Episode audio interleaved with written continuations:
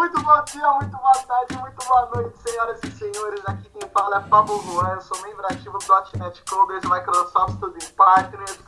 E o tema de hoje é mobile. E para falar de mobile, ninguém melhor do que o nosso MVP, o Angelo, que é um dos grandes clientes que temos aí na atualidade sobre mobile. Certo? Junto comigo está a Jéssica. Dá um oi pessoal, Jéssica. Olá pessoal, senhoras e senhores, amantes da tecnologia. Cris. Olá pessoal, uma boa noite. E aí, Ângelo, dá um abraço pessoal aí.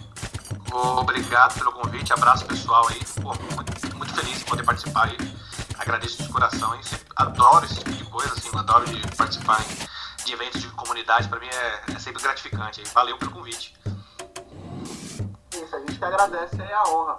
É importante, tem algumas pessoas que a gente entrevista aqui, tem algumas pessoas da comunidade que eu admiro, acho que eu nunca nem falei isso pro, pro Ângelo diretamente, já se encontrei em alguns eventos aí, mas é, o Ângelo ele tem um trabalho assim essencial para mim, na minha visão, referente a a, a, ao trabalho de mobile mesmo, né? Dentro da comunidade, eu lembro de ter, a primeira vez que eu vi alguém falando de Xamarin, não sei se foi ele o primeiro, mas a primeira vez que eu vi, pelo menos, foi, foi com o Ângelo, né?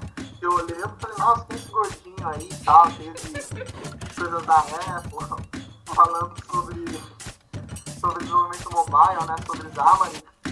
E não é à toa, assim, que considera uma das grandes referências em fazer um trabalho bem legal, bem bacana com o pessoal do Monkey Knights. A gente já, já fez um crossover lá no Nordeste também. Pessoal bem bacana, todos de alta qualificação. É, Ângelo, é, fala um pouco sobre você aí, sobre a sua carreira, formação. Conta o pessoal aí que não conhece você para saber mais sobre você. Beleza, valeu pelas palavras, viu? Poxa, fico feliz porque participar de comunidade para mim é um, é um, é, um, grande prazer. De repente, conhecê-los pessoalmente, ter contato, trocar experiências, sempre é gratificante. Pô, é, parabéns também para todos vocês que fazem esse tipo de trabalho, porque só quem gosta mesmo faz, né? Não adianta. É, é, é penoso, é difícil, é, é, duro, mas se você tem prazer e paixão, você faz. Então, isso que é legal. É, bom, meu nome é Anjo Belchior, eu já atuo na área de desenvolvimento desde 2001, 2002. Né? Eu comecei a fazer faculdade ao mesmo tempo comecei a trabalhar, então é, fui alocado em alguns projetos é, fora de São Paulo, né? em Cubatão, Santos, e não consegui meio que dar continuidade na faculdade, mas Uh, continuei na carreira de TI. Comecei com desktop, VB5 lá na, na época, muito tempo atrás, né? não tinha Google, não tinha, mal tinha internet, né? internet de escada ruim pra cacete. Distribuía sistema via BBS, era um negócio bizarro. acho, que, acho que vocês não sabem o que é BBS ainda. Vocês... Eu não sei, sou muito novinho. Então, de, deixa pois. pra lá então. Entregando a próximo. Eles se entregam. Né? Entregando a idade. É, pois é.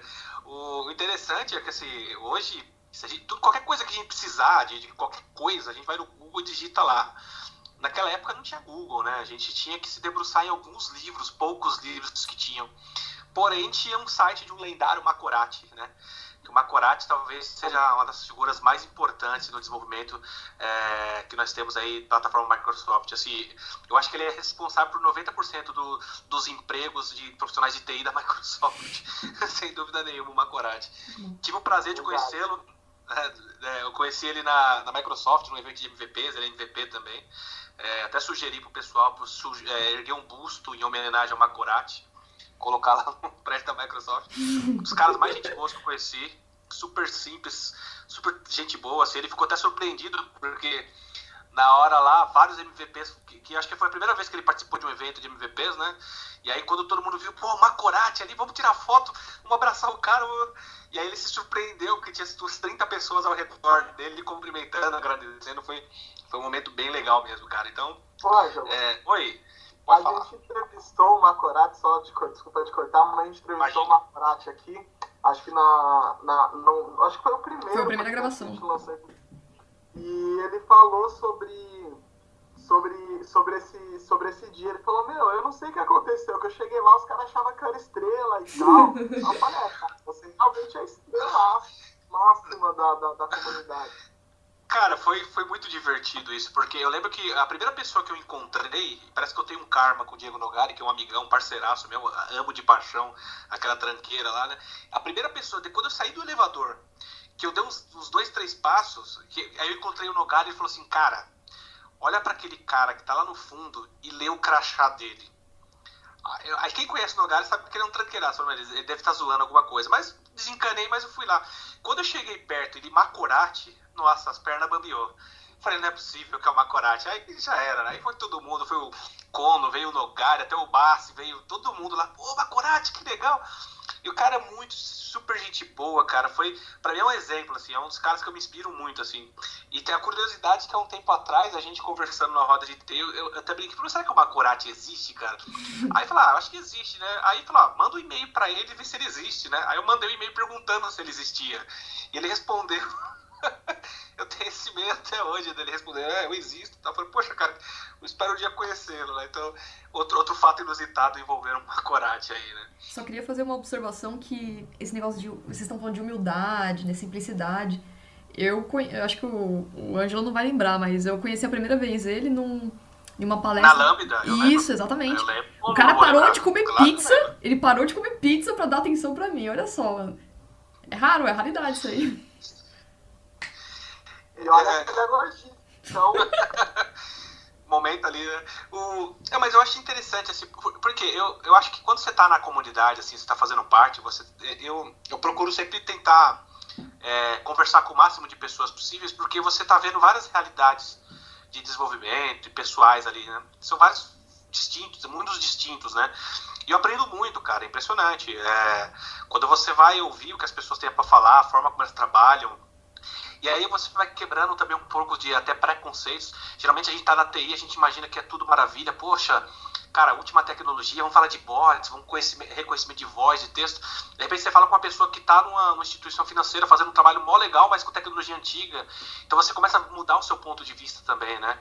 Então, eu, eu, quando eu estou assim, em eventos de comunidade, eu faço questão de, de, de, falar o máximo com as pessoas e aprender o máximo. E, putz, cara, acho que quem faz parte da comunidade se transforma pessoalmente e profissionalmente. Para mim é sempre um prazer, por exemplo, encontrar vocês aí. Lógico que às vezes eu não, eu não lembro o nome de todo mundo e aí eu, eu fico meio constrangido que, que, as pessoas passam assim, pô, e aí, cara, pô, te mandei uma mensagem lá, você viu? Ou então aquele problema lá eu resolvi, valeu. Aí eu falo, tá, tipo, legal. Desculpa, mas eu não lembro quem é você, cara. E aí, mas beleza, né, cara? Mas é, é bem divertido, assim, bem gratificante, né? Ah, realmente esse lance que, que você falou é, é, é importante mesmo, porque a gente que está que, que dá palestra, tá, escreve artigo, direto as pessoas vêm, muita gente vem falar com a gente, principalmente os mais iniciantes. E às vezes você desmotiva uma. Você pode desmotivar uma carreira de uma pessoa, como você pode é, motivar uma carreira de uma pessoa. Isso é, é, até um dos motivos da, da minha admiração por você, porque você, por, por ser assim, tá bastante em evidência, ainda assim tem uma certa humildade, né? Tem muita gente que começa a subir assim, cai em é evidência é e perde a humildade. São gênios, são ótimos é, palestrantes, produzem ótimos conteúdos, mas falta, peca nesse sentido de humildade, de, de fazer esse trabalho que é meio pedagógico, social, né? De ajudar a pessoa a evoluir. É, isso, isso é um ponto interessante e o que eu sempre procuro passar para as pessoas, né? É que elas para contribuir, né? Fala, poxa, escreve um post, escreve um, artigo, grava um vídeo, né? E lembre-se sempre que vai, vai ter alguém que vai se identificar com a forma como você fala, com a forma como você escreve, né? Então não tem conteúdo é, de baixa qualidade, não tem. Geralmente fala, ah, eu não vou escrever um conteúdo porque tem muito desses na internet, ou então é muito para iniciante. Mas, cara, é, se a gente for analisar, principalmente é, a gente que participa de comunidade, aí vocês com certeza sentem isso, né? Quando você vai, vai dar uma palestra, por exemplo, numa FATEC ou numa, numa uma instituição de ensino, você vê que, tipo, a galera, tem muita gente nova começando que, que precisa de um apoio, né, cara? Então, a gente tinha que centralizar mais nessa base também e tentar usar uma abordagem um pouco diferente, mais motivadora para esse pessoal, é, mais, talvez, iniciante, focando mais para para dar base sustento para essa galera começar a, a, deslanchar. Então acho que esse é um ponto também que eu, que eu tenho me preocupado bastante. Então é, eu sempre falo, meu, escreve, ah, mas é muito simples, não tem problema. Alguém vai ler o jeito e vai gostar do jeito que você escreve, do jeito que você fala, do jeito que você é, se comunica. E isso vai, vai, vai fazer com que a pessoa consiga entender. Então é, é, é legal, né? Acho que esse é um caminho válido. Tô bacana. É, bom, que a gente pode começar a falar um pouco, cair para um, um nível mais técnico aí. Aproveitar, né, para usufruir do corpinho do, do Ângelo. Que fase, hein? Que faz. É, posso começar, meninas? pode. Pode, pode. Cara, é, falando sobre mobile, é, a gente entra num, num, num tema. Uma vez eu vi um, um cara lá da. da ah, da Kaelon, esqueci o nome dele, mas ele é bom pra caramba também, gordinho também, escreveu um livro ótimo chamado Web Mobile. Esqueci Nossa, nome. cara, você falar que é um, um cara bom da Kaelon, ferrou, porque acho que se a Pô. Kaelon tiver 300 caras, acho que 350 são bons, cara. Os caras são muito feras, velho. Eu vou, eu vou pegar meu livro aqui já já, eu falo o nome dele. Pra dar moral pro cara. Eu acho mas que é é Cláudio Santos, não é? Oi? Eu acho que é Cláudio Santos. Não, não é esse não, mas eu, eu vou achar aqui. Mas enfim, eu lembro que ele falava, já em 2014 e tal, ele dava palestras falando que, que as pessoas hoje elas têm mais expectativas de performance, de, de experiência de usuários, maior expectativa no mobile do que no, no computador. Né? E hoje, se você for fazer qualquer pesquisa básica no Google aí, você vai ver que realmente a- a- as pessoas usam muito mais o celular do que, do que o computador. Né? Acredito que, que no futuro muito próximo é, o- os computadores caiam ainda mais em, em desuso, né? que, que os wearables e, enfim, o- todos os aplicativos embarcados são que vão dominar aí. E nesse sentido, chegou o Xamarin, né? Que, que foi uma tecnologia muito boa, que dá uma experiência nativa super interessante. Para você, assim, o, nesse papel que, para mim, eu chamo de, de uma revolução tecnológica, qual é o papel do, do Xamarin, assim, no, no mobile o- e o que prevê do, do Xamarin para o futuro, nessa expectativa? Pô, legal. É primeiro que assim, quando a gente fala. eu lembro quando eu tava no Minha Vida, há uns dois, três anos atrás, eu lembro que tinha. Eles estavam fazendo análise de, de, de, de acessos. E tinha um mês assim que tava, sei lá, 50% é, desktop, 50% mobile. Dois meses depois tava 80% mobile, tri- é, 20% desktop, e depois chegou a, a, sei lá, picos absurdos de mobile. Hoje tem empresa que nem sequer considera site é, não responsivo ou site focado para desktop, é para mobile porque o acesso é muito mais rápido, né? Então, assim, para mim, eu categoricamente afirmo que desktop morreu. Não, não vejo, assim, pro grande público você, por mais que você tenha laptops leves para você fazer um monte de, de, de fica muito mais fácil por carregar, mas hoje 80% do que você faz está no mobile, os outros 20% você vai deixar para fazer em casa porque você precisa, sei lá, só porque é fã de Netflix e quer assistir uma tela grande, mas enfim. Mas assim, para mim mobile é o que é hoje, não consigo pensar em nada a não ser em mobile quando eu crio algum projeto. Sobre o Xamarin, é, afirmar que o Xamarin também é, é apenas mobile, ah, a gente precisa, precisa voltar um pouco e entender que a- além de criar aplicações para iOS e Android, cria-se também para UWP, Universal Windows Platform. É, quando a gente fala Universal Windows, a gente está falando de algo universal mesmo. Tudo que rodar Windows 10 vai rodar, é, vai rodar ah, esse tipo de aplicativo. Então a gente está falando de desktop, ok? A gente está falando de HoloLens, realidade aumentada, realidade virtual, certo? A gente está falando de IoT, a gente está falando Deixa eu ver aqui mais. É, Xbox, IoT, desktop, Windows Phone, que famigerado e falido Windows Phone. Enfim, tem uma porção de, de, de devices, que, IoT, né, com Windows 10. Ah, a Zemani anunciou agora essa semana no build suporte para o Tizen, que já existia, mas agora já está é, já tá oficial. Ah, suporte para desenvolvimento em aplicativos para Mac também, desktop, e para Linux desktop. Então, assim, quando a gente está falando de Xamarin, eu já, eu já não consigo imaginar só o mundo mobile, apesar de foco, de foco ter sido mobile e a gente ter essa revolução mobile, mas vai muito além disso, porque é uma tecnologia muito, mas muito robusta. É, o, o exemplo que eu sempre dou é o seguinte: todo mundo aqui com certeza já ouviu falar no jogo chamado Pokémon Go. Com certeza. Você já deve ter ouvido também, baixado aí o Mario Run. Se você olhar lá esses apps que a Nintendo fez, se você analisar na parte que eles dá os créditos, etc., aquela tem uma abinha lá, opção de créditos, você vai ver que eles utilizam uma biblioteca chamada newtonsoft.json. É uma biblioteca .NET para serializar JSON. Significa que esses apps foram feitos utilizando Mono, que a grosso modo é a, é a base de tudo. É a base do Xamarin. Foi um, uma, um, um cara essencial para a portabilidade da plataforma é, .NET, ser cross- cross-platform, enfim. Então o Xamarin ele é muito robusto. É, outro ponto, eu acho que é a questão financeira, certo? Quando eu estou falando de Xamarin, eu estou falando que uma equipe que tem um know-how.net, talvez a sua equipe que você já trabalha aí com ASP.NET ou com WPF ou com qualquer outra tecnologia Microsoft, vai se sentir totalmente confortável em começar a fazer aplicativos em Xamarin. E aí você vai ter uma questão interessante que quando eu estou fazendo em Xamarin, eu consigo entregar três apps com Xamarin Forms de maneira que eu não consigo, que eu não preciso nem sequer é, programar para cada plataforma, eu posso programar tudo centralizado, inclusive minhas telas, e só dar um build vai aparecer iOS, Android e o WP. Eu posso ter outra abordagem na qual eu faço a tela específica para cada plataforma, e aí eu tenho, sei lá, 70% de, de compartilhamento de código. É, se eu for levar em consideração que C Sharp está rodando na ponta, que é o app, e pode estar rodando no seu back-end, que é um ASP.NET Core, que está hospedado no Azure, por exemplo, eu poderia compartilhar código de back-end e código de, de app, porque o mesmo binário que roda lá pode rodar no .NET do, ou dos, dentro do Xamarin. Então, é, se você começar a colocar na ponta do lápis, e o Xamarin, por ser uma ferramenta gratuita, agora é gratuita, eu acho que é muito mais vantajoso, né, para você utilizar essa tecnologia. É, é claro que depende também de uma curva de aprendizado, não é tão simples você vir com a mentalidade de desktop ou web para dentro de mobile, mas uma alternativa muito, muito boa mesmo, que você tem que levar em consideração na sua empresa, com certeza é o Xamarin, né? Show. Bacana. Meninas? O Ângelo, eu tenho duas perguntas, mas uma eu vou fazer agora e outra no final. É, Ok.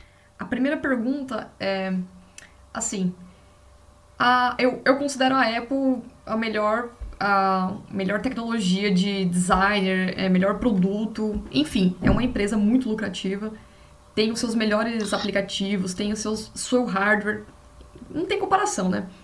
Mas assim, eu Não, não eu não gosto da cultura da Apple em relação ao desenvolvimento. É, na sua opinião, você acha que a Apple pode mudar ou ela pode morrer com essa parte do desenvolvimento?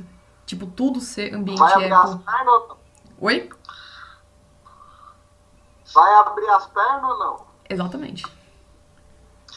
Cara, eu penso o seguinte, a Apple hoje, você imagina se eu faço uma alusão muito boa à Apple. Imagina você num dia de sol, você vai lá no quiosque da, do McDonald's, saca, sei lá, 2,50 da carteira e compra uma casquinha de sorvete. Você imagina que a Apple ela consegue fazer a mesma coisa, só que ela pode comprar, por exemplo, a Disney. Uhum. Você imagina o Tim Cook pu- puxando a carteira e falou, quanto custa a Disney? Ah, sei lá, uns 40 bilhões. Passa no débito aí, chefe. É por aí. Então eu acho que a Apple ela vai fazer o que ela fizer. Ela tem fanboy espalhado pelo mundo. É, esse Ela é muito boa nisso. Ela é muito boa, ela é muito competente nisso. Não adianta, os caras são bons. Os caras fazem produtos mágicos, são fantásticos. Apesar que os, os, os MacBooks ultimamente vêm levando um cacete do Surface. é, mas mesmo assim vai vender que nem água, porque os caras são fanboys e gostam. Em matéria de design, a Apple está pelo menos uns 500 bilhões de anos à frente de qualquer empresa do mundo. Não tem como. Então, a Apple ela pode fazer o que ela quiser. Eu acho que ela chegou no nível que se ela, se ela parar hoje, se todo mundo da Apple parar de trabalhar e continuar ganhando dinheiro, acho que a décima geração da família tá, tá garantido. Ela, eles chegaram num ponto que, que eu acho que pode ser até prejudicial, porque eles não têm mais desafio, ao meu ver. O que, que eles podem mais inovar? Né? Não sei. Eu não acho que eles vão, vão abrir. Eu não acho que eles vão é, fazer, por exemplo, que nem a Microsoft. Que a Microsoft, Uhum. sim, chegou um tempo com o Balmer, que era o Linux é um câncer. Eu lembro que quando surgiu o iPhone, o Balmer falou: Não, mas quem é que vai comprar isso daí? Você tá louco, né? Aí depois ele fez a, a grande sacada de comprar a Nokia e ferrar uma das melhores empresas de, de celular de todos os tempos, né? Então, mano. nossa, então, putz, você imagina se a Nokia tivesse. É, eu acho que a Nokia hoje seria a única empresa que conseguiria competir com a, com a Apple pau a pau, certo? Mais até do que a Samsung, se a Microsoft não tivesse comprado. Ela a- sobrava na época, né? A Nokia sobrava. Nossa, sobrava, cara. Todo mundo tinha o Nokia. Nokia era, era. Cara, ninguém falava de celular. Veio a Apple, revolucionou, pô, aquela apresentação do, do, do Steve Jobs lá mostrando o iPhone é algo que eu já vi umas 40 vezes. Foi, foi mágico mesmo. Mas eu acho que a Apple não vai abrir, não. Eu acho que não, porque é, para ela é cômodo, ela, sabe. É, é irritante programar para Mac, é irritante programar Uhum. para iOS, É é irritante ter que fazer deploy em iOS, sabe? É chato pra cacete. Vai gerar push notification, é um saco pra trabalhar com isso. Gerar certificado, tem que colocar o device, porque você não consegue testar no simulador. Aí você não tem um emulador, você tem um simulador, que tem muita diferença. Então é uma baita dor de cabeça. Mas eles sabem disso. Há muito tempo é assim e acho que não vai mudar, não.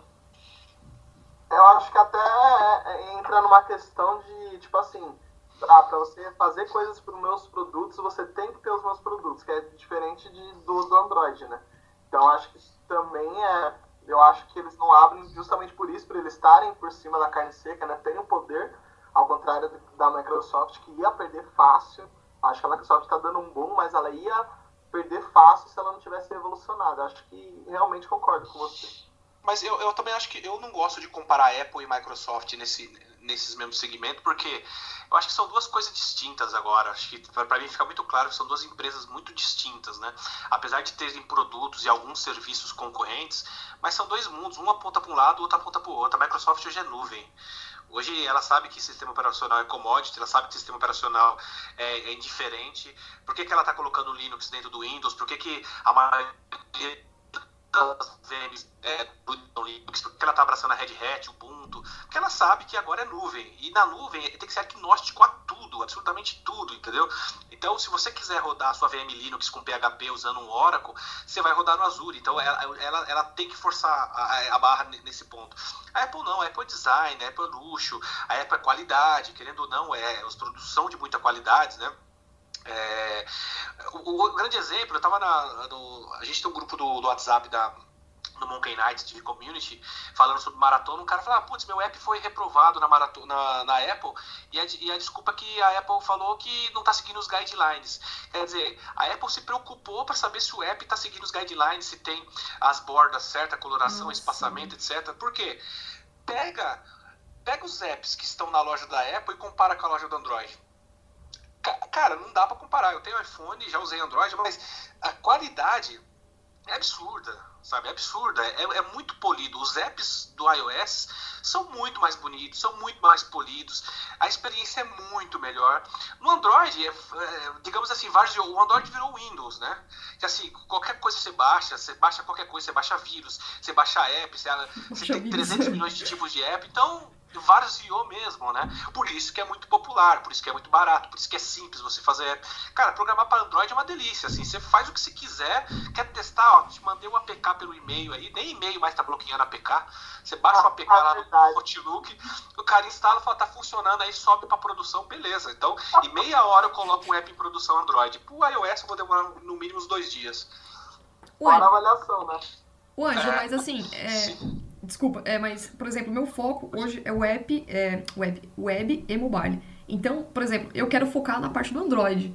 Agora, você acha que né, quando eu tenho esse empecilho do iPhone, eu tenho que me adaptar a essas mudanças? Bom, vou ter que fazer desse jeito, blá blá blá. Ou eu só foco na, te, na assim, no desenvolvimento do Android e mexo um pouco com a plataforma da Apple? Depende. Uma coisa interessante, se você vê o mercado, você tem lá, sei lá, 93% Android e o resto iOS, certo? Uhum. A grosso modo. Mas se você pegar em matéria de consumo, de, a, a matéria de faturamento de app, esses 90, 97%, eles, eles, ele é um pouco maior do que os 7% do, do iOS. Significa que a plataforma iOS também dá muito dinheiro, mesmo sendo 7% do mercado, 6%, uhum. entendeu? Então, assim, se você quer faturar em cima do seu app, você, precisa, você quer faturar, com certeza você vai ter que ter Android pela massa que tem, pela quantidade, e você tem que ter o iOS. É, tem um amigo que fala, ah, tudo bem, mas tem um ponto interessante aí. Às vezes você faz um app que é pago, mas o cara vai lá e baixa a APK modificada e consegue instalar no celular roteado. entendeu? Uhum. Então talvez seu faturamento no Android pode ser um pouco mascarado. Mas eu não excluo a Apple disso. Eu acho que você precisa ter sim, sem dúvida nenhuma. Você tem que se adaptar sim, e desenvolvimento mobile é, esse mundo, né? Não, não tem como. É, outro ponto também é que eu vejo muito o Android muito forte em line of business, né? Em aplicativos que não são de loja, são aplicativos, por exemplo, ponto de vendas, aquele de recepção, restaurantes. Por quê? Porque é um hardware barato, certo? A manutenção geralmente é barata, o hardware barato. É, e você, por exemplo, quer fazer um app de restaurante, de cardápio, você quer fazer um app para a lojinha da sua mãe que vende, sei lá, produtos de, de limpeza, para ela ficar, sei lá, fazendo estoque, gerenciamento. Pô, coloca um tablet da, da, sei lá, da Positivo, que é uma marca razoavelmente boa e brasileira e barata, você faz rodar ali e tá lindo, entendeu? Eu não preciso de um PC, eu não preciso de notebook que consome mais bateria, que consome mais energia. Eu coloco um tablet rodando e atendi, entendeu? Eu, eu, eu acho que o Android ele é muito, muito, muito, muito bom também para esse foco, entendeu? Então, é, mas eu, eu, eu, não excluo a Apple nem ferrando. Tem que ter, Apple tem que ter. Aí. Cris? Acho que minha dúvida, é, só para falar, o nome da pessoa era Sérgio Lopes. Eu confundi com o Claudio Santos. Mas é Sérgio Lopes. Lopes. Isso, que é o gordinho que o. Gordinho. Que o senhor Pablo falou. Deixa eu te fazer uma pergunta. Acho que minha pergunta vai ser um pouquinho um clichê, mas eu tenho essa dúvida, eu queria que você tirasse. Existe uma lenda urbana que os aplicativos vão virar, não sei, tipo, vai sair fora de moda, porque tá todo mundo baixando, aí tá virando tipo um cemitério, porque acaba o pessoal baixando e não usando, tirando. Se você olhar, até o Itaú tá meio que se preocupando com isso, fez uma versão mais light, preocupando justamente com a memória do celular.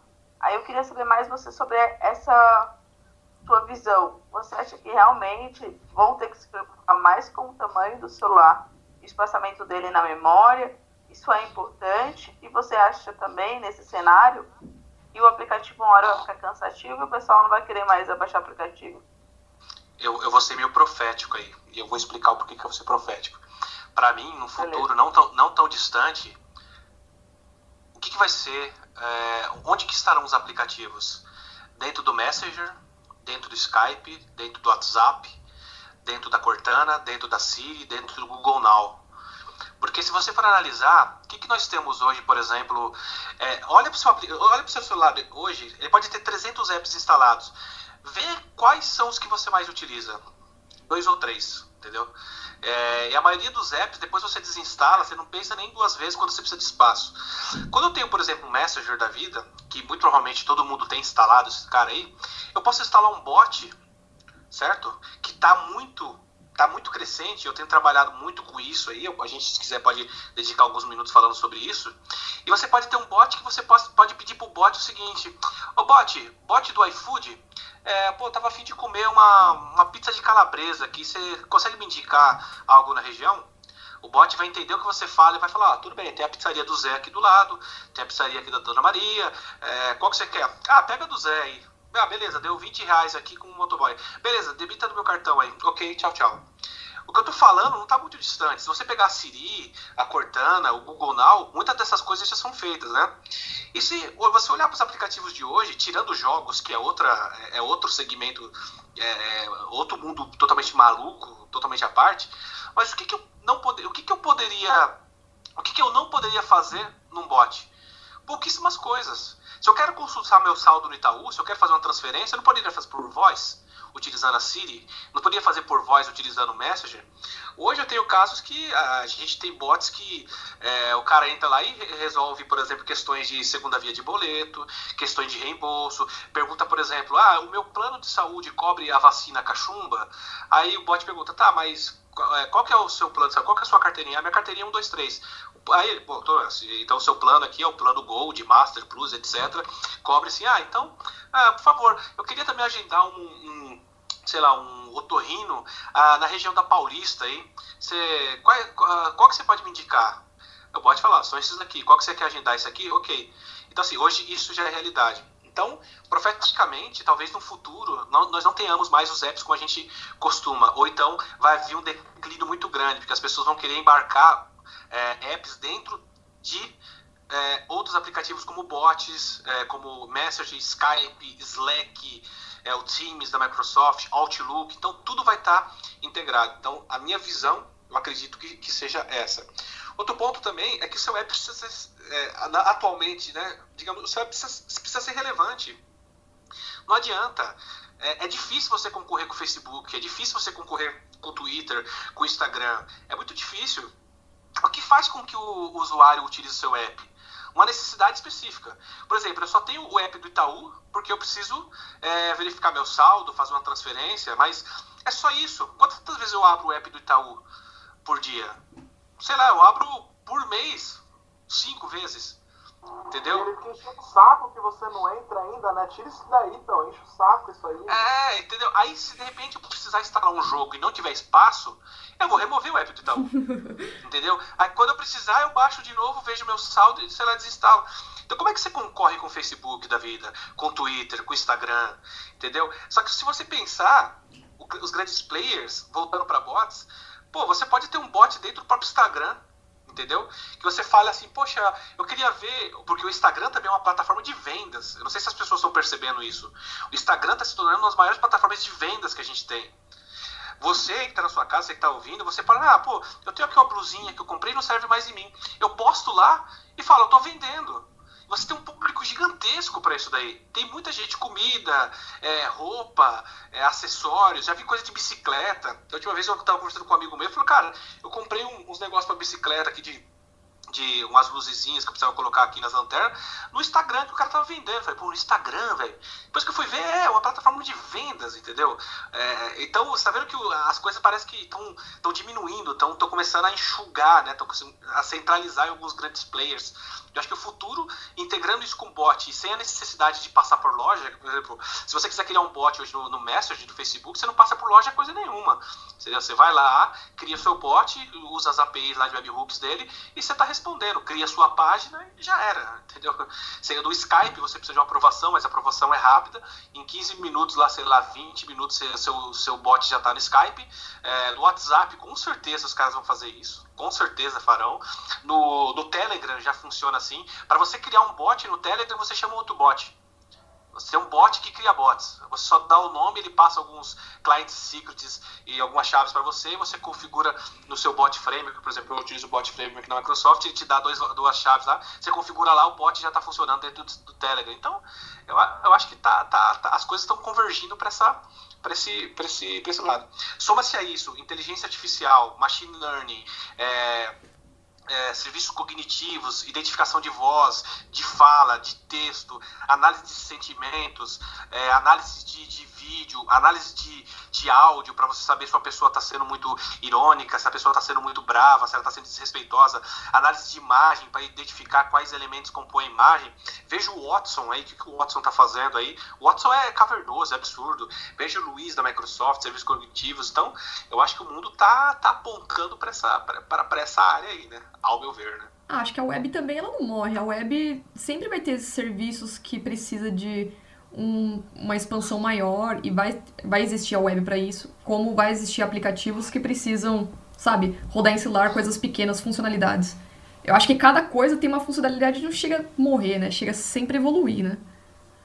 É, eu acho que talvez assim, os aplicativos que a gente conheça da forma como são hoje pode se transformar. Não vão morrer, porque querendo ou não, vai ser aplicativo ainda. Um bot instalado vai ser um aplicativo. Mas acho que a forma de interagir, a forma de integrar o sistema vai ser muito mais é, precisa, é muito mais pessoal, muito mais contextualizada. Então, eu acho que é, o caminho vai ser esse. O web não vai morrer, porque o web tem tudo. O web está em geladeira, o web está em TV. Mas talvez a, a forma como a gente, como a gente vê os apps hoje hoje, é, eu acho que vai, vai se modificar bastante aí num, num futuro próximo. É, tem coisas que eu prefiro ver no, no, na web, por exemplo, no site. A funcionalidade do site não é a mesma coisa, às vezes, vem no aplicativo. Então, às vezes, que ele enxuga a, o serviço, as informações, e se você for ver na web, ele já é mais expansivo, né? Então, tem casos que né, não tem como converter para um aplicativo, né? É, mas é nesse ponto que de repente que tem muita gente trabalhando para transformar isso em aplicativo e é por isso que o trabalho de UX, né, de, de uhum. é, user experience é, é, muito importante, né, justamente Porque querendo ou não, às vezes você se sente frustrado em ter que ver algo no seu no desktop é, quando você está com o celular na mão. Às vezes você fala, puta, eu tô, sei lá, no meio da rua, precisava ver alguma informação. Cara, não tem um, um app, o app não tá abrindo, ou o app não, não tá do jeito que eu preciso, preciso ir no desktop, entendeu? Mas assim, as coisas vão se transformar. Eu, depois que eu vi do build aí, muita coisa. E, e pelo menos no meu dia a dia hoje, trabalhando com parte de bots e, e Luiz, eu vejo que as coisas estão caminhando para esse lado, né? Cara, é realmente é, impressionante é, esse ponto da, da, da, sua visão mobile. Foi até para uma direção que, que, que, eu não esperava do, do podcast. Porque realmente o futuro mesmo serão bots, né? Sim, tem. A tendência é muito grande, cara. É, é lógico que assim, existe muita. É porque gerar polêmica é, sempre importante, né? Tem que gerar polêmica, né? falar que, ah, talvez vai ser, não sei, mas você falar que bots vai matar app, vai, vai gerar clique, etc. Então, tem muita gente que aposta nisso. Eu acho que é uma transição. Da mesma maneira que o desktop foi, fez, fez, fez uma transição para o mobile, mobile vai fazer uma transição para bots. E aí vai ter outro mindset, vai ser outra, outra forma de abordar. Daqui a 3, 4 anos, ou até menos, a gente vai estar tá aqui de novo falando, pô, a gente o bot, será que bots morreu? Qual que vai ser a nova tecnologia? Os robôs agora? Você tem um robô na sua casa limpando a sua cozinha, né? Você contratou um robô para de segurança aí para colocar na porta da escola, etc. Então, estão voando é, os carros estão voando, seu carro está dando problema, você está conseguindo carregar seu carro na tomada aí, né? Então, e o seu telhado aí da você comprou de energia solar aí já está funcionando? Então, é, eu acho que é natural isso daí, né? É uma revolução natural, né? Ângelo, deixa eu aproveitar a polêmica, que eu gosto de fazer polêmica. Ah, a Cris adora. Aqui eu acho que a única que, que não gosta, que não é de, do mundo do C Sharp, Windows e a PHP sou eu. Então eu vou aproveitar e fazer uma pergunta seguinte. Eu sempre não, escuto aquela melhorar. lenda. eu escuto a lenda que o PHP vai morrer. E isso acho que nunca vai acontecer. Jamais. Mas a minha, minha dúvida é o seguinte. Como a gente entrou nessa, nesse bate-papo de bot, várias coisas, eu tenho um outro ponto para trazer para ti. Sobre linguagem de programação. Não sei se você reparou que no começo a gente começava com baixo nível, que era sempre aquelas linguagens. Aí depois já foi para um, um pouco nível mais alto. Você acha que a próxima vai ser tipo um tipo mais funcional de linguagem, tornando cada vez mais fácil para o usuário fazer essa interação? E aí para me arriscar mais com esse mundo do bot, porque o que eu mais vejo é coisas para ficar mais fácil para quem está programando e fazer ficar mais rápido. Eu queria saber você, já que você está nesse momento de previsão aí, o que, que você acha disso? O problema é o pessoal me cobrar depois de tudo errado que eu falei. Eu não poder sair na rua, né? E sobre o PHP, eu brinco muito com o PHP, zoo bastante com o PHP, mas assim, se a gente for analisar sites, eu não sei números, mas eu chuto que 70% dos sites que estão na internet estão rodando no WordPress. Deve ser isso. WordPress é PHP e MySQL entendeu? Talvez um amigo meu fala assim, é, é, que o WordPress é a coisa que representa as coisas mais ultrapassadas da, do mundo, que é o PHP e MySQL. Ok, é polêmico, mas cara, é, o PHP é uma porta de entrada para o pessoal que está programando web. É muito pra simples. Mais pesado. É, mas é para carga mais pesada também. É, estudo da, da ONU fala né, que o pessoal que usa crack usava PHP antes também, mas isso aí é polêmica, a gente pode discutir outro ponto. mas, cara, é, tem muita coisa legal feita em PHP, entendeu? Então, é, quanto à linguagem de programação, é, é, difícil falar isso daí. Eu acho meio frustrante é, as faculdades, o que elas fazem hoje, né? As faculdades se apegam a, a, conceitos muito antigos. Então, tem gente que fala assim, pô, eu tô vendo C na faculdade, eu tô vendo Fortran. Já vi gente falar assim, ah, a gente teve uma aula de Fortran. Eu falei, nossa. Cara, é, primeiro que linguagem de, de, programação também às vezes é muito pessoal, é, mas a faculdade precisava preparar as pessoas para o mercado atual. Entendeu? Hoje, o mercado atual, a gente tem muita coisa em Java, muita coisa em mobile. C Sharp está agora cross-platform, está surgindo bastante. Certo? Agora, conceitos, por exemplo, de linguagem funcional já existem há bilhões de anos. Hoje está sendo mais popularizado, mas eu acho que também existe uma curva, mesmo para quem já está há muito tempo na programação, existe uma curva de aprendizado grande. Entendeu? É um outro mindset. Eu não acho que uma linguagem funcional, tipo o F Sharp, que o Mário Meirelles ama de paixão e a gente discute que nem cão e gato todo dia falando sobre isso, é, eu não acho que seja uma linguagem tão fácil para você aprender como uma primeira linguagem, começar com uma primeira linguagem, entendeu? Mas é, é difícil porque minha linguagem de programação é um investimento muito alto para você criar, para você manter, para você instruir as pessoas, para você convencer o mercado a usar. Talvez as coisas vão enxugando mais, né? Vejo hoje em destaque, principalmente no Stack Overflow, tá lá sempre JavaScript, bombando tudo quanto é lugar, back-end, banco de dados, front-end, sei lá, bastante Java com Android, apesar do Java estar tá bem atrás, cara. É até triste ver o Java caminhando a passos lentos aí, né? Parece que o Java utiliza a Machine tão lento que ele é. é... E, já, mancada, né? Só, só de Java ficar bravo. Assim. Mas, cara, é... Só pra não perder é, é. a, linha, de pensamento, eu, eu, quando alguém me pergunta ah, qual linguagem que eu começo a programar, eu indico o JavaScript, porque eu acho que é a linguagem mais futurista. Só isso que eu queria. Cara, eu não sei se é futurista, mas assim, hoje, todo e qualquer. O JavaScript é a linguagem mais, digamos que, democrática que existe, né? É muito simples você trabalhar com JavaScript, apesar de ser uma linguagem chata pra caramba, mas você hoje trabalhar com JavaScript é muito simples, você tem muito acesso, você tem é, e você não tem uma digamos que você não tem uma, uma, um impacto muito grande porque você baixa um editor qualquer aí você baixa o VS Code que é leve pra cacete você baixa o Sublime que é leve pra cacete você já, já tá programando. Você vai fazer alguma coisa em Java em, em Android? Pô você baixa o Android Studio você fica dois anos baixando. Você vai baixar o Visual Studio porra mais dois anos baixando. Aí você vai ver uma ideia complexa cheia de opções, cheia de botões. Aí você tem que entender a IDE, aí você tem que entender a linguagem. O JavaScript é muito mais acessível, é muito mais democrático, né? Apesar de eu não gostar mais de mexer em JavaScript, né? Não tenho mais saco para mexer em front-end e, e, e, jQuery e Angular. Nossa, da última vez que eu vi o Angular, eu vi uma palestra de 5 minutos eu falei, não, não dá, cara, não é para mim isso aí não, isso não é muito mais não.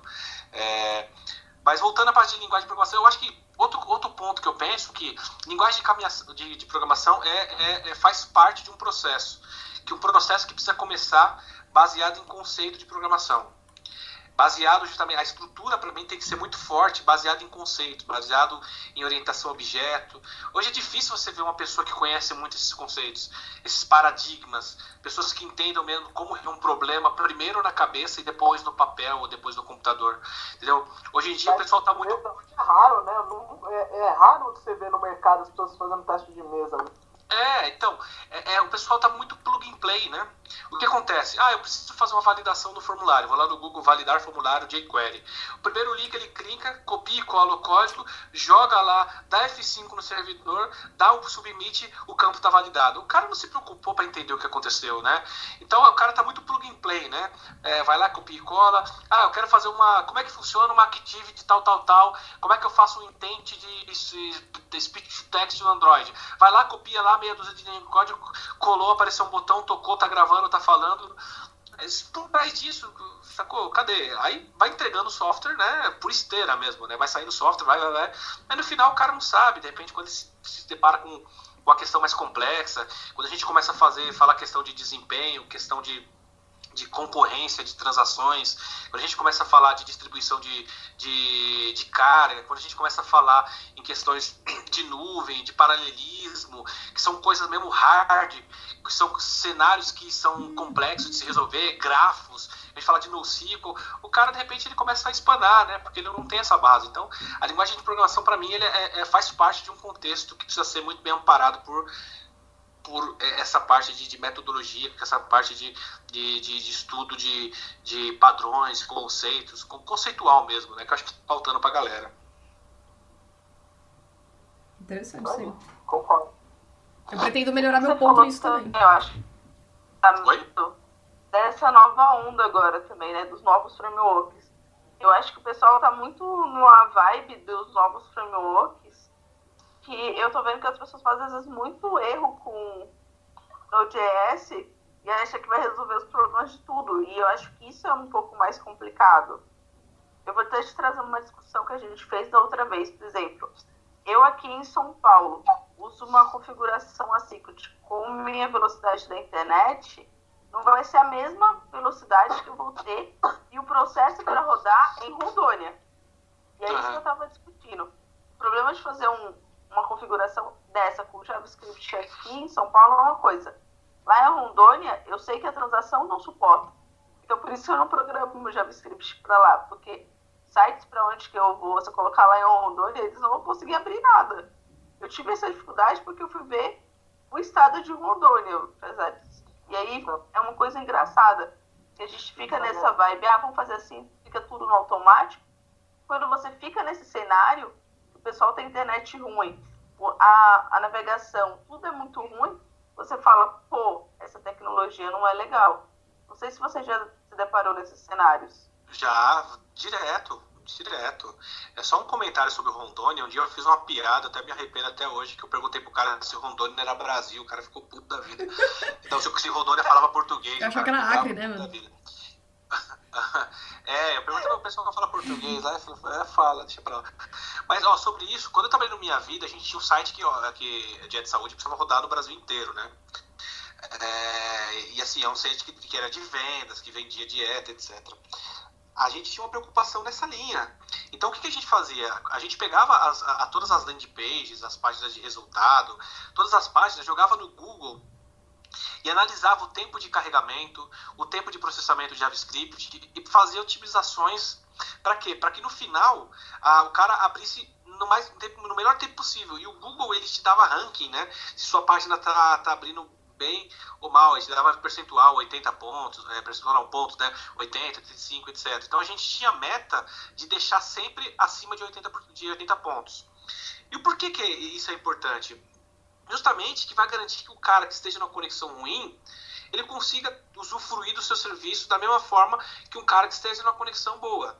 Outro ponto também é que nem sempre você vai conseguir fazer um código bonito para fazer as coisas rodarem com performance. É outro ponto que as pessoas não entendem, né? As pessoas às vezes privilegiam, privilegiam é, pontos que, ah, eu preciso fazer aqui um código lindo e maravilhoso, aí você vai ver não é performático. Ah, mas eu consigo utilizar compartilhamento de código, orientação a objeto, blá blá. O exemplo é o Stack Overflow.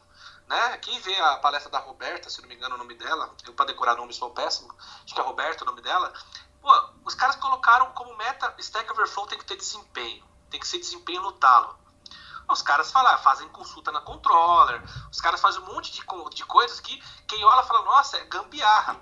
Aí você fala, ah, é gambiarra o que eles estão fazendo? Então faz um site igual ao Stack Overflow, com a infraestrutura que eles têm e que atende o tanto de requisições que ele atende.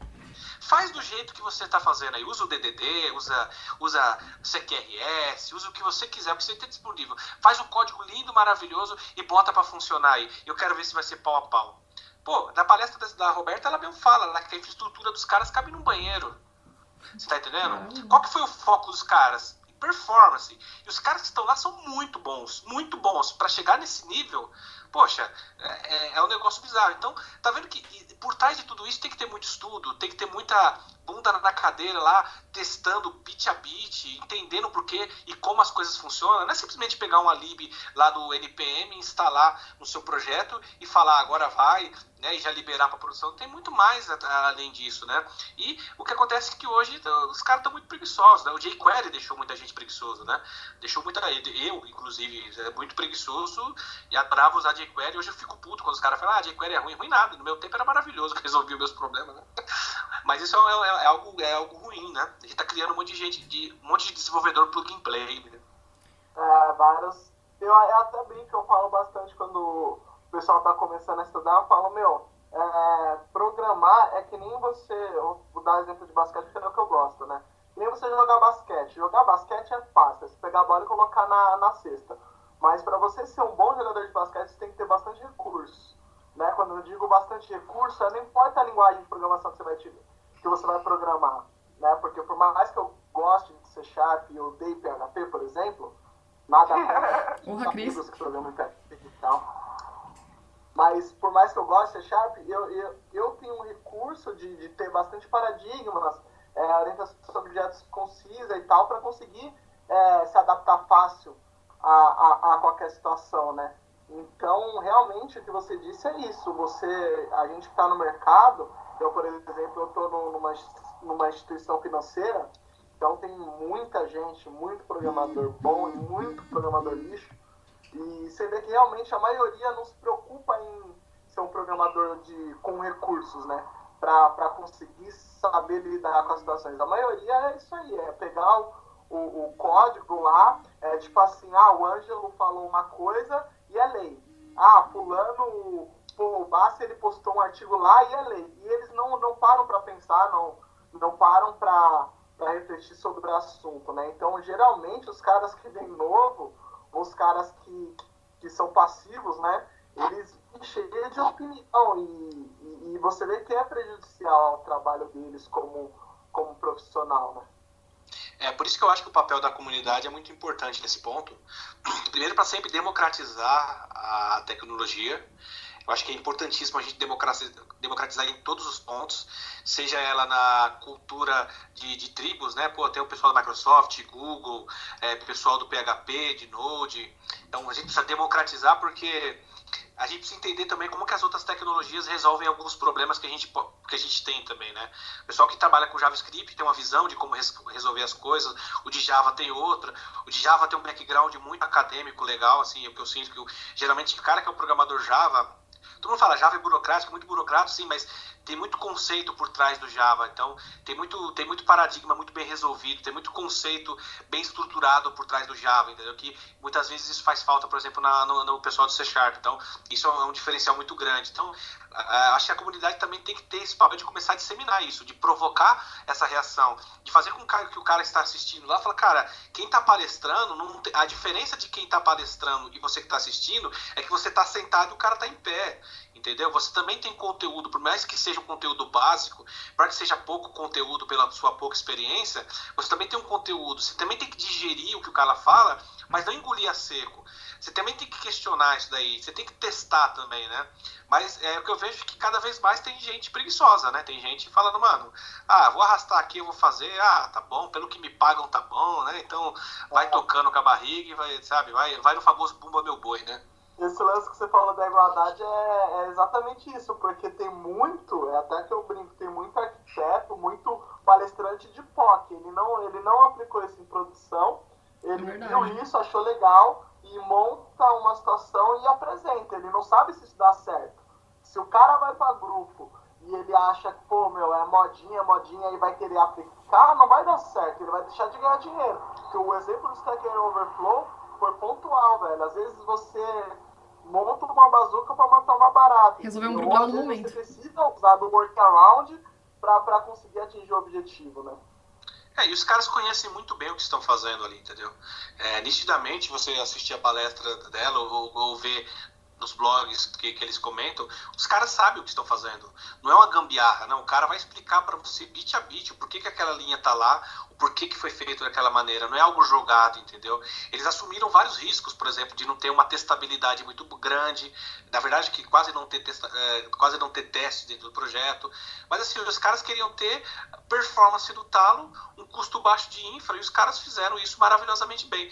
Para mim é o um exemplo claro de que você precisa entender muito bem o seu problema, você precisa estudar muito para resolver, certo? E não se apegar a conceitos é, vistos em revistas ou que algum palestrante falou, etc. Sempre digerir isso e questionar, e fazer uma POC, fazer um teste, e porque senão você começa a engolir a seco, você vai ser só mais um, né?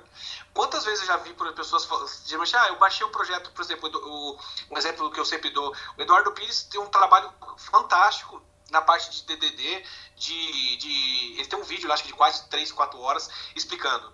Ele deixa claro que aquilo lá, eu assim, cara, eu vou explicar conceitos, eu vou aplicar vários conceitos do DDD, várias partes aqui, vou montar uma solução ok? Só que até hoje o pessoal não entendeu que aquilo é uma demo. Então tem muita gente que fala, ah, eu baixei o exemplo do Eduardo Pires, eu queria saber onde é que eu coloco, sei lá, uma classe de repositório, onde é que eu coloco um serviço. Então o cara não entendeu o conceito.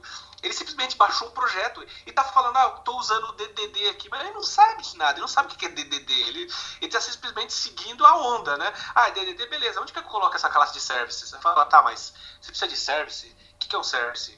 Certo? O que é um repositório? Você entendeu o que é repositório? Você precisa ter um repositório aqui. É, pô, mas você está dividindo pastas, você acha que a estrutura de projetos é baseada em pastas? Você está quebrando em projetos, está certo isso? Então, quando você começa a questionar, você vai ver que o cara não sabe absolutamente nada. Ele fala, ah, eu baixei aí e estou seguindo, estou fazendo. Então, o cara está mais perdido que... Acontece isso, né? Ô, Ângelo, eu tenho uma última pergunta para você. Permita-me fazê-la. Boa. É, vocês pegando esse embalo aí de códigos, de conceitos, eu acho bacana também. Porque eu quero melhorar muito isso em mim, tipo, na parte de fazer e entender, sabe? eu quero chegar a um nível de que eu possa fazer qualquer coisa sem ficar dependendo tanto do Google. E eu percebo que existe um pouco de carência nessas alguns grupos de comunidades, tal, quando você vê algumas palestras, a pessoa não aplica muito conceito, entendeu? Isso que eu vi em conceito uh, nos vídeos do Macorati, eu achei que ele, mesmo que ele escreva um texto enorme, ele vai explicar cada linha, como funciona e etc e tal. E eu queria saber de você se algum dia na sua vida, é, nos seus planos, você pretende escrever algum livro sobre apps ou mobile, ou usar Marinforms também. É, na verdade, isso é um sonho que eu tenho. Eu tenho dois sonhos, basicamente. Eu, eu quero. É, eu quero ir para. Eu quero dar aula. Assim, eu quero muito fazer isso. Eu, é a única coisa que faria eu largar o que eu, a, a profissão de uhum. desenvolvedor mesmo pra, é, seria da aula. Né? E sobre o livro de, de Zeman, sim, inclusive está em confecção. Olha está sendo. Como a gente, como a gente está fazendo a maratona Zeman agora, se você está ouvindo aí, estamos em meados de maio, sim. eu dei uma parada, eu queria lançar nesse, nesse no segundo semestre, mas a gente dedicou bastante tempo para fazer essa maratona, que é uma sequência de vídeos, cada vídeo tem três, quatro aulas, então é, são acho que cinco semanas. Então a gente está trabalhando bastante aí para ajudar o pessoal a conhecer mais Emily. Mas tá no forno, é, tem muita coisa já escrita, vai ser usado grande querido amigo William Rodrigues lá de Curitiba, que vai ser um prazer imenso tê-lo é, revisando o livro e fazendo alguns prefácios. O Chof não sabe, mas ele vai fazer o prefácio do livro tá sabendo agora, se estiver ouvindo o show, você vai fazer o prefácio, não compra, né? Mas é, sim, quero fazer isso daí. Só um ponto, outro cara que eu sou fã também, adoro, e acho que ele é um cara que tem um conteúdo espetacular, é um cara que tem uma didática fantástica e tem conceitos assim muito bem afiados, é, conceitos que assim é, é, é, às vezes são complexos de se entender, mas vale a pena você se esforçar ao máximo para tentar pegar a ideia. É o Elimar Júnior. O Elimar é um cara muito mas muito bom. Muito gente boa, já tive a oportunidade de conhecê-lo, de conversar com ele. Um cara super gente boa, conhece muito. Um cara muito bom, assim, muito baseado em conceitos. Gustavo é um cara que também, né? destrói né? JavaScript. É, cara que manja muito de C Sharp, um cara que manja muito de Java, um cara que manja muito de C++.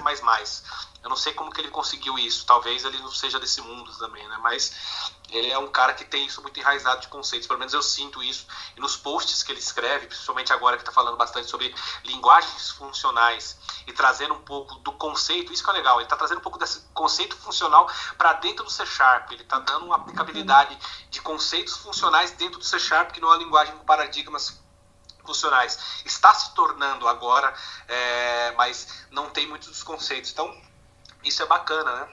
É um cara que eu gosto muito. Bacana. É, uma, uma questão aqui que a gente acabou falando de vários assuntos, acho que é interessante, já que você falou do livro, talvez seja legal essa pergunta. Qual que é a dica que você talvez daria para quem está entrando, por exemplo, na programação de Xamarin? Eu sei que vocês fizeram essa maratona, para quem não sabia, para quem está começando, quais são as primeiras dicas? Tipo, eu não sei Xamarin, quero começar a fazer o que você aconselha para essa pessoa? A primeira coisa é não desista. No começo vai ser burocrático. Por quê? Geralmente, quando a gente prepara um ambiente de Xamarin, a gente não está preparando um ambiente, a gente está preparando, no, sei lá, no máximo três ambientes. Você está montando um ambiente Android, você está montando um ambiente iOS e um ambiente Windows. Então são três partes que você vai ter que fazer. Depois que você monta esse ambiente, vai ficar tudo mais fácil para você. Outro ponto, comece com Xamarin Forms. Né? Forms é uma abordagem na qual você escreve a tela uma vez só e quando você compilar seu app, ele vai gerar a tela nativa para cada plataforma, certo? Por que, que eu começo com o Xamarin Forms? Porque você vai ver um resultado muito mais rápido. Isso vai te motivar mais. Essa maratona que a gente fez, a gente focou no Forms, a gente tem visto que o pessoal está muito, muito contente, porque fala, nossa, eu fiz meu app, tá rodando no Android, iOS, tá pô, legalzão, tá bonito, tá respeitando o design, os guidelines. E a linguagem XML que você utiliza para desenhar a tela é bem flexível. Muitas, muitas coisas é, que você tem conceitos, por exemplo, de MVVM. Se você conhece Angular, por exemplo, para trabalhar com binds, você tem o, o, o binds também do XML para você utilizar. Fica muito mais fácil você trabalhar. Então, você começa nessa linha. Outro ponto, assim, eu vejo que a comunidade Xamarin está crescendo muito, muito mesmo. Eu até brinco, o pessoal fala pro, fala pro William, né? Falou, William, quando a gente chegou aqui era tudo mato, né? Agora a gente tem muita gente lá, tem o pessoal do Rio Grande do Sul, Giuseppe tá tocando lá, o pessoal da ArcTouch, o Oberdan também, super gente boa. tá tocando muita coisa de Xamarin lá em Florianópolis. A gente tem várias iniciativas aqui em São Paulo, em Minas, está rolando bastante coisa. Então, se apegue à comunidade. Qualquer situação que você se, é, queira saber de tecnologia, se apegue à comunidade. A comunidade tem muito, mas muito material. A comunidade está muito disposta a ajudar, não só a Microsoft, Google, o pessoal do Google GDG. Cara, faz cada evento fantástico o pessoal do Cocoa Heads também, do pessoal de, de, da Apple também, cara, eu já palestrei lá também, foi uma honra, assim, tipo, os caras são muito bons, muito organizados, fazem muita coisa, então tem muito conteúdo. Ponto .NET, bom, vocês estão vendo aqui, podcast dedicado à programação, várias tem um, tem um pessoal de PHP aí também, né? Mas, né? Paciência, mas o pessoal do ponto .NET aqui trabalhando. Tem o Netcoders aí que tá bilhões, bilhões de, de, de pessoas trabalhando lá produzindo conteúdo, então se apegue à comunidade. Mas quer começar com o Zemini? Foca no Zemini Forms, procura o Monkey Nights lá, que tem muito conteúdo e vai ser um prazer trocar uma ideia com você aí e te ajudar. Show de bola. Cara, é bom, é complicado quando a gente conversa com gente bacana, a gente não quer parar nunca a conversa. Mas a gente está chegando ao fim e tem uma pergunta que, meu, é inevitável seja feita. É, na verdade, eu tenho duas até, mas eu vou fazer essa primeiro. Pode mandar. E aí eu acho que até talvez a gente. A, a, nossa, a nossa, nossa opinião é divergente nesse sentido. Qual é a sua opinião referente à escolha? Sem, claro, sem aquela balela de ah, depende do cliente, depende do produto, que a gente sabe o que acontece. Mas você, no caso, prefere sempre ou empurra sempre para o cliente o, Xamarin ou o mobile híbrido? E qual a sua visão sobre, sobre o mobile híbrido? É. Bom, a minha visão é que assim, tem um mercado muito bom, tem evoluído muito. O Ionic está muito, muito legal. Eu falo isso porque eu tenho brincado também. É, a gente tem um projeto no que é Cordova antigão e a gente estava pensando até em migrar ele para Ionic. É, assim, eu não procuro empurrar nada para o cliente. Por quê? Porque se eu empurrar, depois eu vou ter que arcar com isso. Esse é um ponto que eu sempre penso. Por que, que eu vou empurrar uma tecnologia se depois eu também vou ter que arcar? Arcar significa que às vezes eu vou ter que tirar um gap, certo? É, um gap técnico do cliente porque às vezes o cliente ele não tem é, recursos, tanto financeiros ou técnicos, para trabalhar com Xamarin. Imagina uma empresa que tem lá, fala, não, a gente trabalha muito com web, a gente conhece muito web, a gente trabalha com PHP, JavaScript, HTML, CSS. Você não tem como entrar com Xamarin aqui para esse cara. Você não tem como convencer ele que um dos primeiros projetos mobile desse cara vai ser em Xamarin. Porque ele fala assim, eu não conheço C Sharp. Eu sei o que? Eu sei JavaScript, HTML, etc. Então, é, é, difícil também não falar depende do cenário. Então, o que você precisa saber é justamente, se você conhecer a plataforma, cada plataforma, você vai saber o momento certo de usar ou não.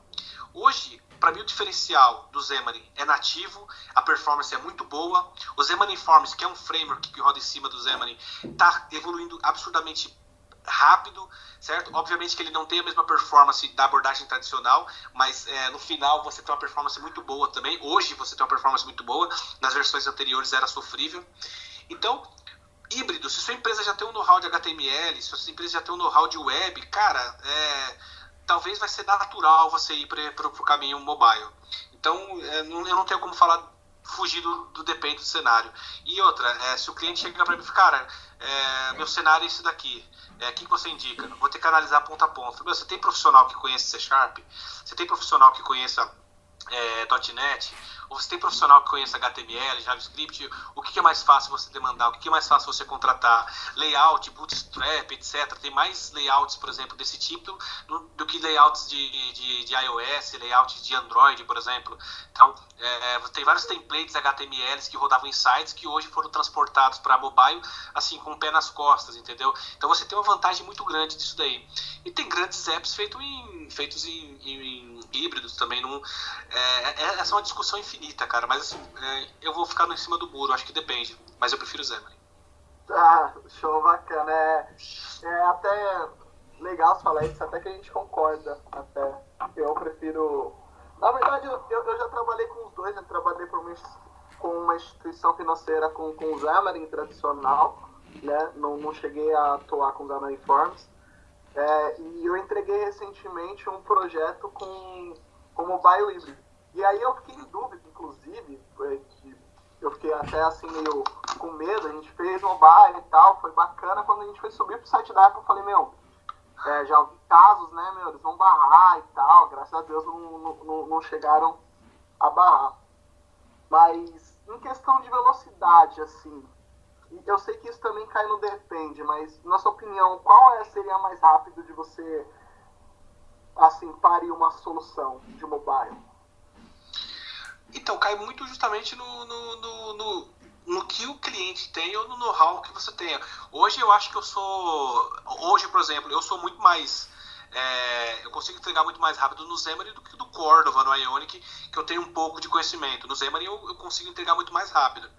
É, a questão é que para mim tem certas coisas que já são muito mais simples de se resolver no Xamarin, porque eu vou lá no site do Google e vejo como a API, lá, do speech to text funciona, entendeu? Então eu pego a API nativa do Google, eu sei que é em Java, mas eu transporto isso para o C Sharp em 5 minutinhos, então, putz, é, é, é, rapidão. No iOS é a mesma coisa. E tem certas coisas que eu, quando eu estou utilizando é, no Cordova, eu preciso entender um pouco de Angular, entendeu? Aí eu preciso de repente entender de CSS, então isso não é meu dia a dia. Mas para produção, para você criar alguma coisa, eu me sinto mais seguro e mais rápido fazendo Xamarin. Mas, por exemplo, o Baltieri, que é um cara que conhece muito desse ramo de é, PWAs, que a gente até quase não, na verdade não citou nada, com certeza fala, não, cara, eu quando eu chegar lá eu destruo lá no TypeScript, no Angular, no, no CSS, vou fazer rapidão, sou designer aqui, no outro dia tá pronto. Então depende muito. Eu acho que assim, mobile é um negócio muito legal, muito trabalhoso, muito gratificante e muito rentável.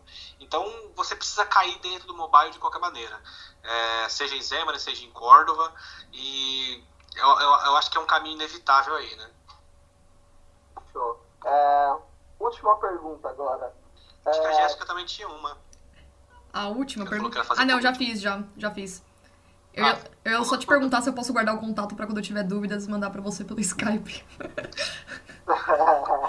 Fique à vontade, pô, é isso. Se eu todo guardo, mundo estiver ouvindo, eu fique à vontade para tanto no Skype, no Facebook, por e-mail. É, eu, eu, sempre falo, bom, eu, eu tento responder o mais, mais rápido possível, nem sempre eu consigo. Às vezes eu estou em cliente, então eu não tenho acesso ao Facebook. Às vezes eu estou em celular de lugar que eu não consigo ter acesso, mas eu sempre respondo. Para mim é um baita prazer falar com vocês, é um baita prazer é, trocar experiência. É, o legal é que de repente as pessoas vêm com as dúvidas cavernosas de Zeman, assim, que eu falo, puta, eu não sei. Então antes de responder pro cara, eu vou lá, procuro na internet, procuro no Google, vou no site, vejo alguma coisa, sei lá, faço um projetinho resolvendo aquela dúvida, eu falo pro cara, ó, oh, cara, funciona assim, assim, assado. Então eu falo, putz, aquela dúvida fez com que eu aprendesse uma coisa sim, nova. Então, poxa, fiquem à vontade aí, né, para me contactar. Vocês têm meu contato aí, angelobelchior.hotmail.com. Fiquem à vontade para mandar aí Pessoal também para dúvidas, eles acessarem seus links, viu? Pessoal que estiver ouvindo esse podcast, acessar os links do, do Ângelo para ter o contato dele, ver os artigos dele. A gente vai publicar tudo isso aí. Show. Opa, obrigado. É... Isso aí.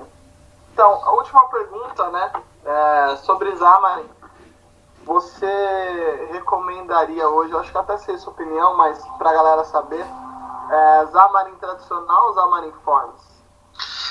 Então, são duas abordagens é, distintas que visam resolver problemas distintos. A, a abordagem tradicional, só para vocês entenderem, é a abordagem na qual eu preciso é, escrever código para interface visual em cada plataforma. Então, eu posso compartilhar o meu código. Imagina que eu tenho a regra de negócio do meu código, vamos falar assim, do meu app. Vamos, vamos simular aqui o cenário. Meu app, ele faz a consulta no API, baixa dados, pega aquele JSON, transforma no array de, de itens e renderiza numa tela por exemplo, certo? Então, se eu estiver usando a abordagem tradicional, essa tela eu vou ter que escrever no Android usando XML do Android, eu vou ter que escrever no iOS utilizando o Storyboard, que é um, negócio bem legal para você criar telas, né? Eu vou do WP utilizando XAML, certo? Essa é a abordagem tradicional. No Xamarin Uniformes, ele te dá a oportunidade de você escrever a tela uma única vez e quando você compilar o app de Android, ele vai pegar o XAML. Ah, o XAML do, do WP? Não. Até então não, porque vamos padronizar o XAML, mas ele também utiliza a linguagem XAML. Pega esse XAML e compila para a tela nativa do Android. Está no iOS, compila para a tela nativa do iOS. Está no WP, compila na tela nativa do, WP. A grande questão é que o Xamarin Uniformes ele utiliza o que a gente chama de mínimo denominador comum. Pelo fato de você centralizar o código da interface visual, significa que você tem uma caixa de texto em todos os, os sistemas operacionais, Windows, Android e iOS. Você tem um label, um list view, um date picker, um picker, é, um button. Você tem tudo isso. Só que vamos supor que o button do iOS ele tenha 30 propriedades e 20 métodos. No Android tem 28 propriedades e 45 métodos. No WP, é 35 propriedades e 27 métodos.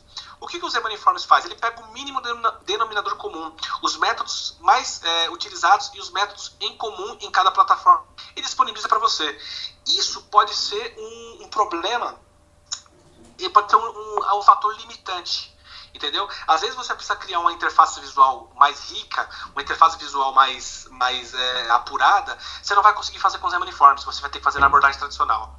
É, o Uniforms está evoluindo para chegar a um ponto de ser tão bom quanto a abordagem tradicional, mas hoje eu recomendo, você quer ter um app visualmente bonito, você quer um app visualmente atraente, com vários estilos, efeitos, com toda aquela, aquelas questões de design, com toda aquela usabilidade, etc. Abordagem tradicional. Quer fazer um app line of business para sua empresa, para um ambiente mais controlado, para um ambiente que você sabe que não é tão rígido em relação ao layout? Zemaniforms. Forms. Então, essa bifurcação aí precisa estar bem clara. Você entendeu como funciona, você consegue optar. Eu gosto muito do Forms, atuo basicamente trabalhando com Forms, porque geralmente os apps que eu faço são para empresa, line of business, né? Estou fazendo um agora, inclusive, estou com um projeto aberto aqui, vocês não estão vendo, mas estou fazendo aqui.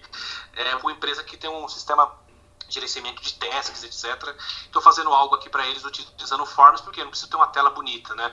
Eu tenho uma tela, não é feio, eu quero dizer também não é feio, mas uma tela que não tem efeito, que não tem é, corzinha, que não tem aqueles rebuliços que todo designer gosta. E o resultado é três apps aqui, sei lá, feito em 8, 12 horas mais ou menos. Legal. É isso. É... Ângelo, é, no nosso podcast, sempre ao final, a gente faz um. Não sei se você já assistiu Marília Gabriele, mas a gente faz um bate-bola, jogo rápido. Que é uma pergunta e aí você, você com, com o mínimo de palavras, responde. Perigoso isso, hein? Dá pra editar depois, né? Dá, dá, dá pra editar, sim. A gente nunca edita. A gente mal edita as partes que corta aqui, imagine isso. é, é. Então vamos lá. É... Bate-bola, jogo rápido com Ângelo Belchior. Dilma ou Temer? Aquela morte. Bitcoin. Futuro. Startups.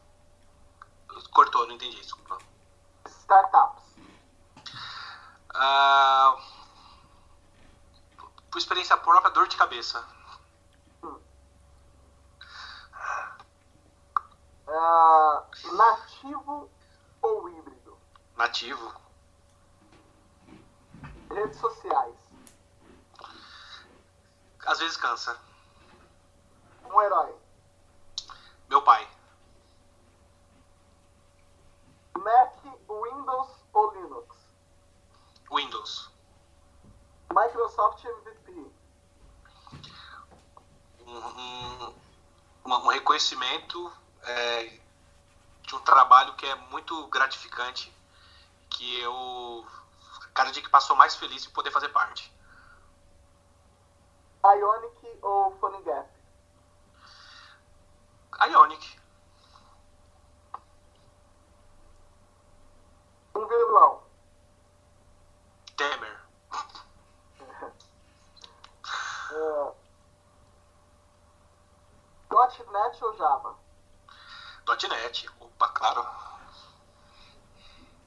Uh, um bom profissional. Alguém estudioso e que respeite os companheiros. Comunidade técnica. Essencial para a vida de um profissional. É isso. Ângelo por Ângelo. Puta, velho, eu vim pensando que você ia fazer isso, aí é difícil. é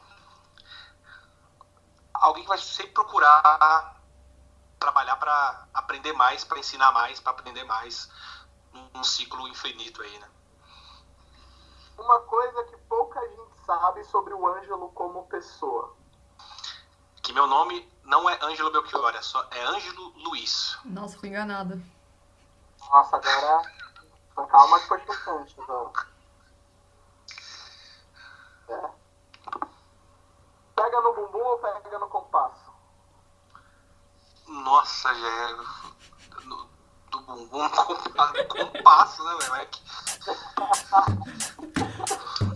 Isso aí, senhoras e senhores. Esse foi o Ângelo nós nesse bate-papo gostoso sobre Gostei também do bate-papo, Lion, gostei. carreira e outras coisas. Pessoal, muito obrigado por terem ouvido aí. É, se despeçam, pessoal, galera.